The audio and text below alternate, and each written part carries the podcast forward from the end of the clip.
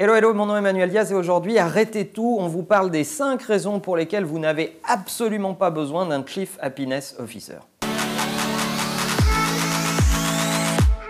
Sincèrement, j'en ai ras-le-bol d'entendre parler des Chief Happiness Officers. On veut absolument avoir des gens qui sont euh, chargés de rendre les gens heureux, etc., etc., comme si on employait des enfants. C'est insupportable. Alors je comprends bien la démarche de fond, une sorte de DRH revisité euh, qui ferait euh, vraisemblablement correctement son travail, et donc on lui a inventé un nouveau nom parce que ça fait plus cool. Vous savez à quoi ça me fait penser? Je ne pense pas qu'on rende les gens heureux en installant un baby-foot à côté d'une salle de torture. Voilà à quoi me fait penser le Chief Happiness Officer. Ce qui m'ennuie dans ce sujet, c'est qu'on ne traite pas les problèmes de fond. Alors je vais vous donner mes 5 raisons pour lesquelles à mon sens, vous n'avez absolument pas besoin d'un Chief Happiness Officer. La première chose, c'est que la traduction littérale en français ne fonctionne pas, rendre les gens heureux.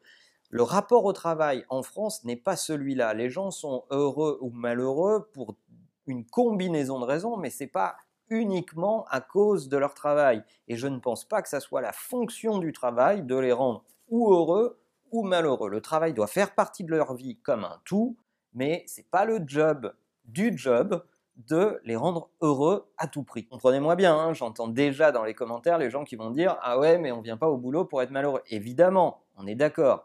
Mais si vous mettez entre les mains de votre rapport au travail le fait que vous soyez heureux dans la vie ou pas, vous avez un grave problème d'équilibre. La deuxième raison, c'est que le Chief Happiness Officer, il gère les conséquences et pas la cause. Et c'est bien ça l'objet du problème de cette nouvelle fonction. C'est ce que je veux dire par ma salle de torture. C'est pas parce que vous leur mettez des distractions autour d'un job qui ne leur plaît pas que les gens vont être plus heureux. Ça va pas se passer par la cantine, le baby-foot ou euh, les balles en mousse. Non, il faut veiller à ce que le job soit intéressant, ils parlent aux gens, ils rejoignent leurs objectifs personnels et ils les aident à progresser, à apprendre des choses un maximum dans un contexte équilibré qui leur convient.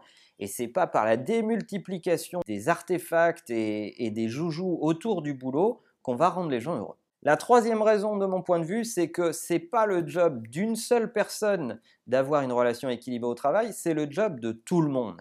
Si on fait reposer sur un mec ou une fille, le, le Chief Happiness Officer, le fait de rendre l'écosystème de travail équilibré, eh bien, il va avoir beaucoup de boulot plus vous allez grossir. Non, il vaut mieux travailler à sa culture d'entreprise, à transmettre ça à chaque collaborateur pour qu'il y ait une culture d'entreprise et que tout le monde se sente concerné par le fait que ses collatéraux, les gens avec qui il est en contact, c'est précieux, il faut être bienveillant et exigeant avec chacun. Quatrième raison, c'est parce que rendre heureux, parfois, c'est une erreur. À force d'employer des gens euh, qui veulent à tout prix vous rendre heureux, on en finit par ne plus faire le diagnostic qu'il y a un problème de fond, que la personne a peut-être atteint la fin d'un cycle et qu'il vaut mieux l'aider à identifier un autre cycle, que ce soit à l'intérieur ou à l'extérieur de la boîte. Ça empêche de faire les diagnostics réels. Et la cinquième raison, celle que je préfère, je préfère parler d'expérience employée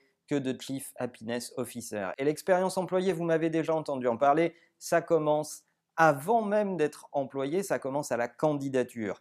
Et oui, c'est moins sexy, c'est plus compliqué, ça demande de travailler les processus de l'entreprise, ses outils, est-ce qu'ils sont fluides, est-ce qu'ils sont pénibles, est-ce qu'ils sont compétitifs, ça demande de mettre des petits détails à plein d'endroits, ça demande d'écouter le feedback de tout le monde.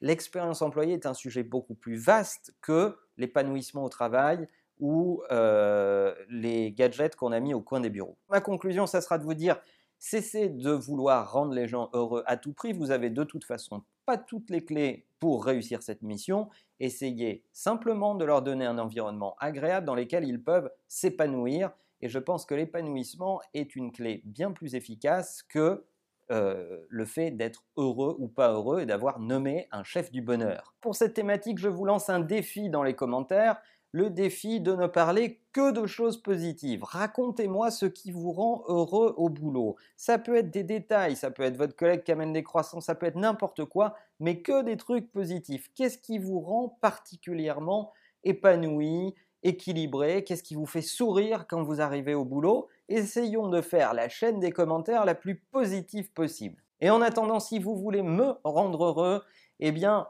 n'oubliez pas que la meilleure façon de marcher, c'est de vous abonner à cette chaîne qu'on fait pour vous.